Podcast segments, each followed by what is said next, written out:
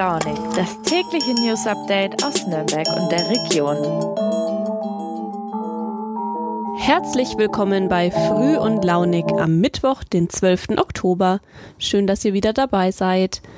Ich dachte, ich erzähle euch mal noch kurz von meiner ersten Yogastunde am Montag. Die war nämlich richtig, richtig gut und super entspannend. Ich habe echt gemerkt, dass es sehr gut tut, mal was neben der Arbeit für sich selber zu tun und sich ein bisschen einen Ausgleich zu schaffen. Bevor ihr jetzt in euren Arbeitsalltag startet oder vielleicht habt ihr auch frei, ich würde es euch wünschen, ähm, gibt es jetzt erstmal ein paar News aus der Region. Und jetzt kommt auch schon die Themenübersicht für heute. Viel Spaß dabei. Der Prozess um einen Schwabacher Ex-Anwalt hat gestartet. Ihm wird nämlich vorgeworfen, den Staat um eine halbe Million Euro betrogen zu haben, und zwar mittels Corona-Hilfen. Dann kommt die gute Nachricht, heute schon in der Mitte der Sendung. Es geht um Pfandringe, die an Mülleimern in Fürth angebracht wurden. Und zum Schluss reden wir über die gestiegene Geburtenrate in Bayern und was die mit Corona zu tun hat. Also Corona wird ein etwas größerer Teil der Sendung, aber diesmal zum Glück nicht nur im negativen Sinne.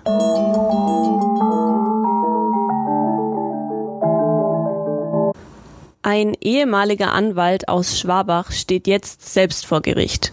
Und das nicht zum ersten Mal. Also nicht, weil er schon in seinem Beruf ganz oft äh, vor Gericht stand, sondern als Angeklagter tatsächlich. Im Sommer hat das in Schwabach ganz schön für Aufsehen gesorgt, denn auch die Räumlichkeiten des Anwalts wurden von der Staatsanwaltschaft mehrfach durchsucht. Und jetzt ist am Montag der Prozess dazu gestartet.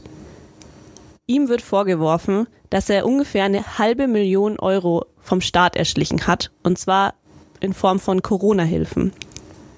Er hatte angeblich mit seiner Frau eine gemeinsame Firma und hat dafür Corona-Hilfen beantragt und diese dann auch bekommen.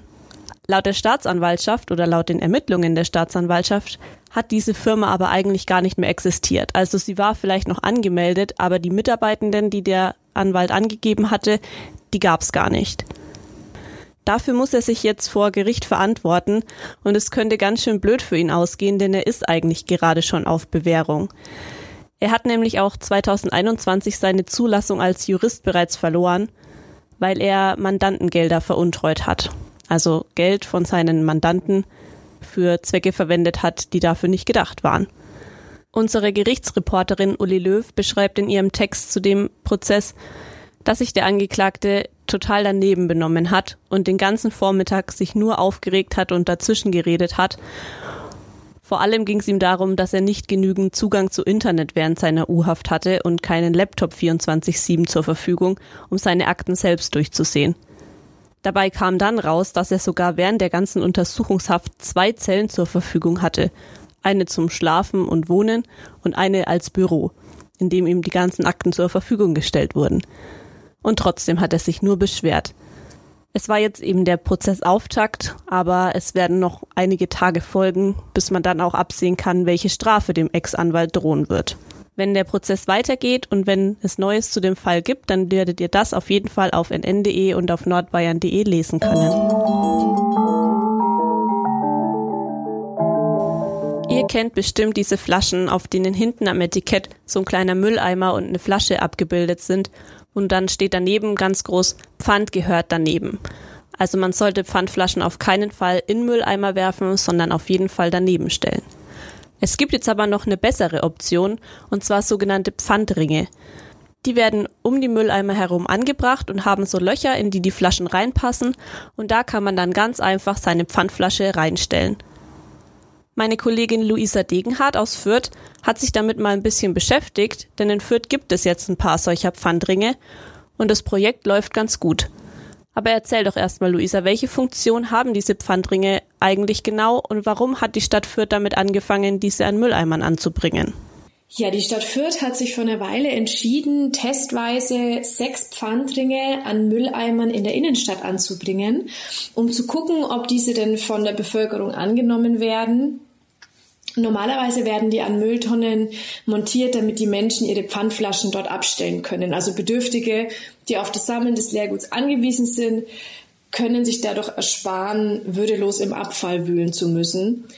Und ähm, außerdem hat das Ganze den großen Vorteil der Nachhaltigkeit, denn in Deutschland werden jährlich etwa so 28 Millionen Pfandflaschen im Restmüll entsorgt und dank der Pfandringe werden die stattdessen recycelt. Wo gab es denn in Fürth diese Pfandringe und was sagen die Verantwortlichen jetzt so nach circa zwei Jahren? Hat sich das Projekt denn rentiert? Im ersten Durchgang zum Testen quasi wurden sechs Pfandringe an Mülleimern in der Fürther Innenstadt angebracht, an sehr zentralen Stellen, also vor dem Bahnhofsgebäude, in der Fußgängerzone und in der Adenauer Anlage. Und äh, man hat sich das Ganze angeguckt, um zu sehen, wie das Projekt angenommen wird oder das Angebot angenommen wird. Und das Fazit ist sehr positiv. Also von Seiten der Fürther Verwaltung sagt man, dass es eigentlich nur positive Rückmeldungen gab und deswegen hat man sich entschieden, das Projekt jetzt weiter fortzuführen und äh, noch mehr Pfandringe anzubringen. Und wie geht's mit dem Projekt jetzt weiter? Soll es weitergeführt werden? Also werden noch mehr Pfandringe in der Fürther Innenstadt angebracht? Ja, das Projekt kam ja sehr gut an und deswegen soll es jetzt weitergeführt werden. Geplant ist, dass man etwa 30 ähm, Exemplare noch an Abfallbehältern anbringt. Davon soll etwa die Hälfte im Stadtpark ähm, stehen und die andere Hälfte in der Fußgängerzone. Und mit etwa 4.900 Euro sind die Kosten für das Ganze ja doch sehr überschaubar. Also auf jeden Fall ein gutes Projekt mit einigen Vorteilen. Vielen Dank, Luisa. Das ist doch echt mal eine gute Nachricht. Also Fürth geht mit gutem Beispiel voran. Hoffentlich ziehen noch viele andere Städte nach. Bei unserem letzten Thema beschäftigen wir uns jetzt mit Babys. Davon gab es im letzten Jahr, also 2021, nämlich eine ganze Menge in Bayern. Einen richtigen Babyboom quasi. Die Geburtenrate ist über Corona nämlich extrem angestiegen. Geburtenrate bedeutet, wie häufig Frauen im theoretisch gebärfähigen Alter Kinder bekommen. Im Durchschnitt waren das 1,61 Kinder und damit jetzt eben so viele wie seit den Babyboomern in den 70ern nicht mehr. Ob die dann so in 60 Jahren auch wieder zu Boomer genannt werden? Man weiß es nicht. Der Grund für diesen Anstieg liegt wohl an Corona. Klar, man war viel zu Hause, viele hatten Langeweile, da verbringt man vielleicht auch mal länger und intensiver Zeit miteinander. Experten denken aber vor allem auch, dass Paare sich früher für ein zweites Kind entschieden haben und dadurch diese Rate so hoch angestiegen ist. Aber klar, anhand dieser Geburtenrate kann man jetzt schlecht sagen, ob es tatsächlich an Corona lag.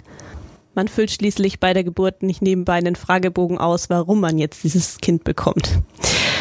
Das müsste quasi also nochmal wissenschaftlicher untersucht werden mit einer Befragung an Mütter und Väter. Interessant ist aber auch, wie es in unserer Region aussieht. Denn es gibt in Bayern so ein Nord-Süd-Gefälle. In Mittelfranken und in Oberfranken liegt der Durchschnitt ein bisschen unter dem bayernweiten. In Mittelfranken zum Beispiel lag die Geburtenrate 2021 bei 1,59 Kindern und in Oberfranken noch ein bisschen niedriger bei 1,55. In den klassischen Unistädten, also in zum Beispiel Erlangen, Bayreuth, Regensburg, lag die Rate natürlich noch mal ein bisschen niedriger. Das liegt vor allem daran, dass die Menschen dort eher ihren Fokus auf ihre Karriere legen und ja, vielleicht noch nicht so richtig an die Familienplanung denken. Falls ihr auch im letzten Jahr ein Kind bekommen habt, dann herzlichen Glückwunsch. Falls nicht und ihr euch noch Zeit lassen wollt oder ihr auch gar keine Kinder möchtet, ist das auch völlig in Ordnung. Das war früh und launig für heute an diesem Mittwoch. Ich hoffe, ihr startet jetzt gut in den Tag und genießt noch die restliche Woche. Macht euch keinen Stress und wenn ihr noch mehr Infos zu Nürnberg und der Region haben wollt, dann schaut immer mal wieder auf nn.de oder auf nordbayern.de vorbei. Da gibt es immer die wichtigsten Infos aus unserer Region und da könnt ihr auch die Themen nachlesen, die wir hier in der Folge behandeln. Aber ich packe euch alle wichtigen Links auch nochmal in die Show Notes. Werft auch gerne mal einen Blick auf fein-raus.de, die uns am Freitag immer die Wochenendtipps liefern, denn die haben auch schon unter der Woche super Tipps, was man in seiner Freizeit hier in Nürnberg und der Region so unternehmen kann. Also schaut auf unseren Seiten vorbei, hört morgen wieder früh und launig, ich freue mich auf euch, macht's gut und bis bald!